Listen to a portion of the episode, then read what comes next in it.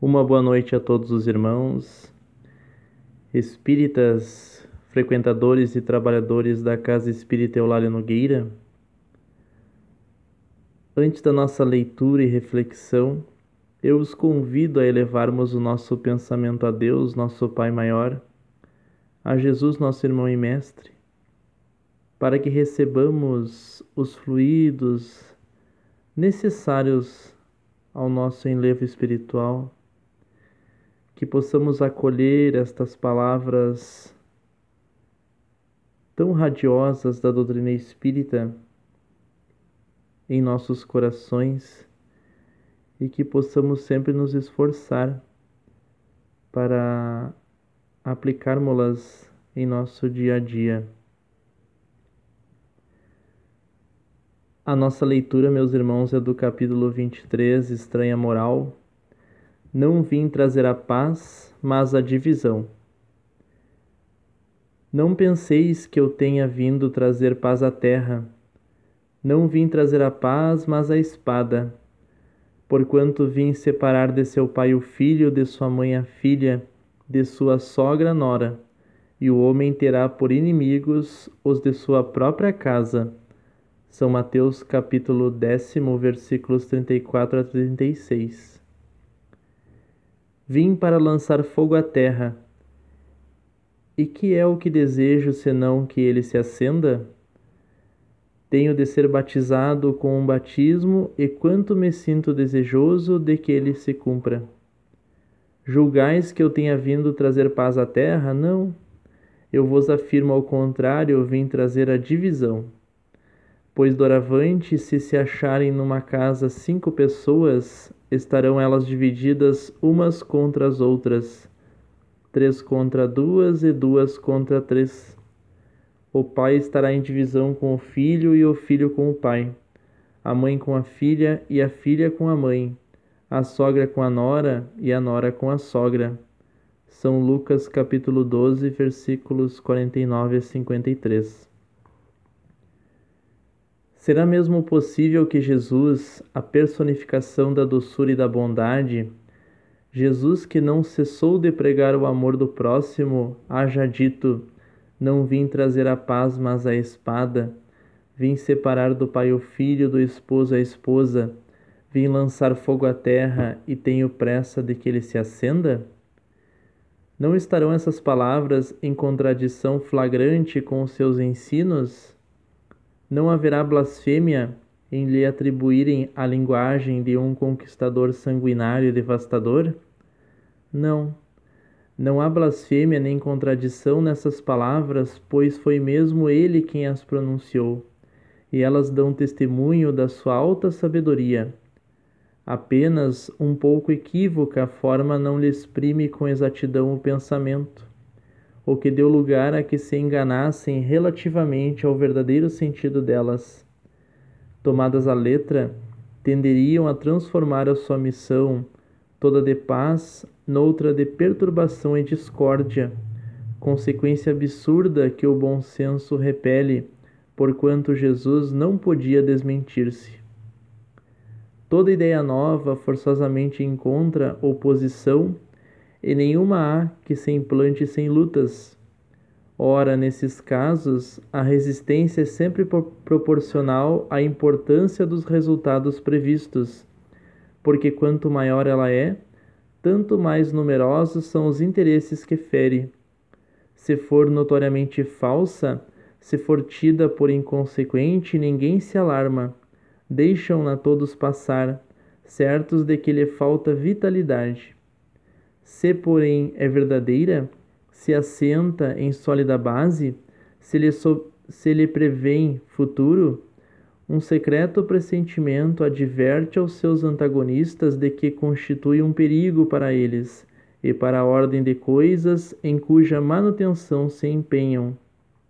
Atiram-se então contra ela e contra os seus adeptos Assim, pois, a medida da importância e dos resultados de uma ideia nova se encontra na emoção que o seu aparecimento causa, na violência da oposição que provoca, bem como no grau e na persistência da ira de seus adversários.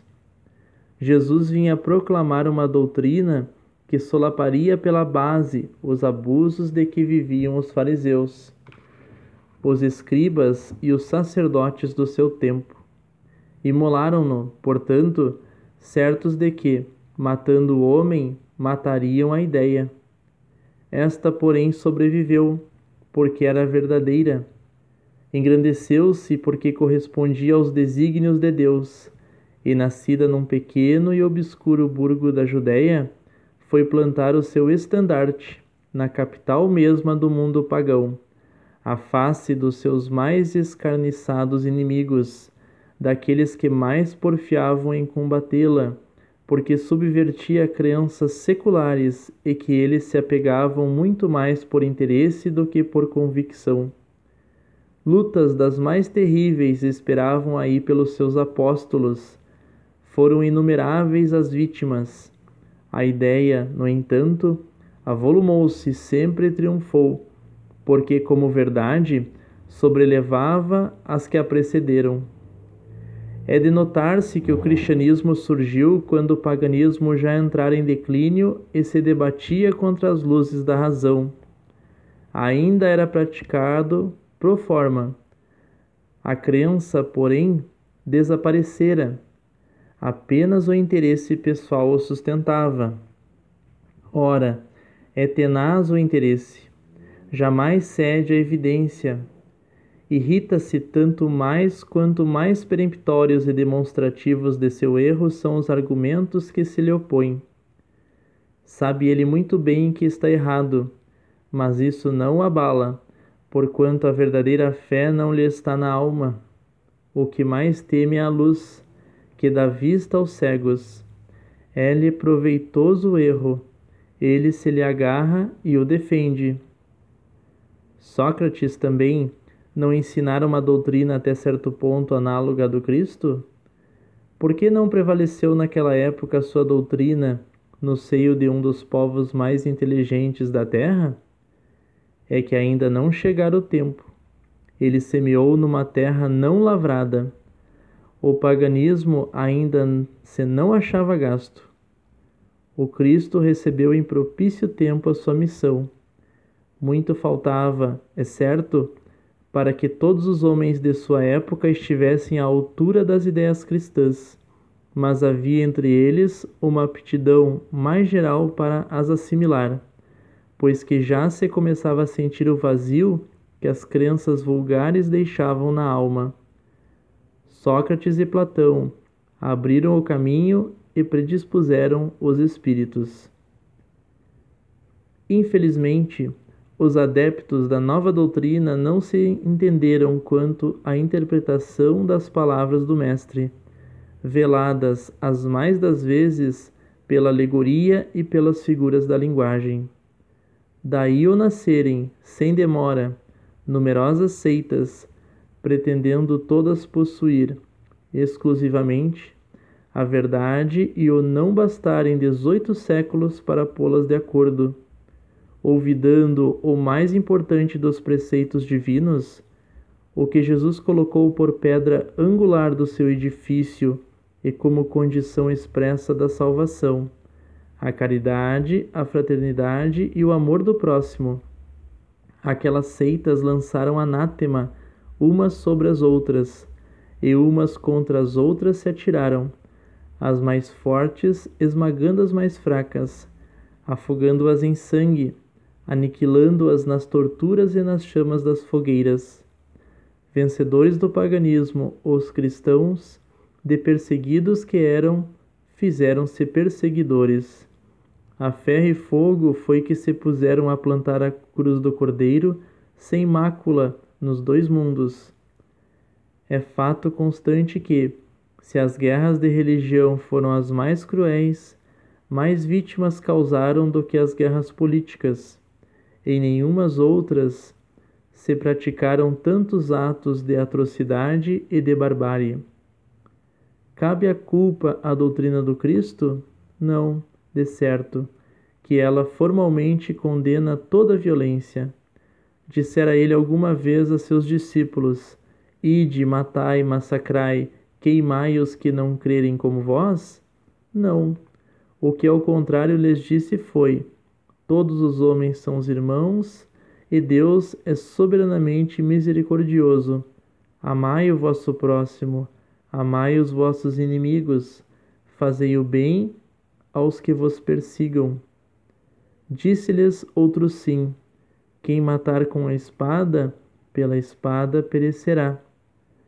A responsabilidade, portanto, não pertence à doutrina de Jesus, mas aos que a interpretaram falsamente e a transformaram em instrumento próprio a lhes satisfazer as paixões.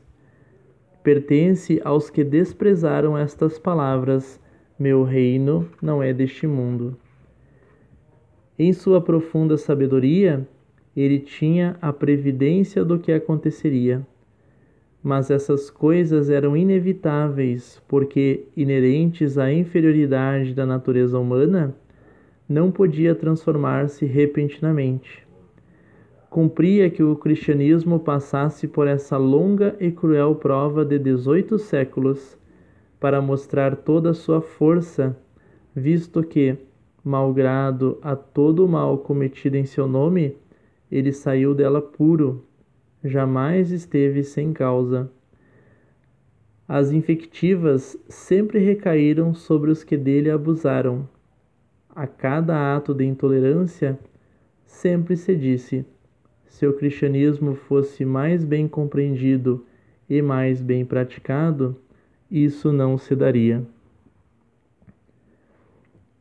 Então, meus irmãos, esta leitura é bem extensa mas ela traz uma explicação de Kardec em relação a essa fala de Jesus: não vim trazer a paz, mas a divisão.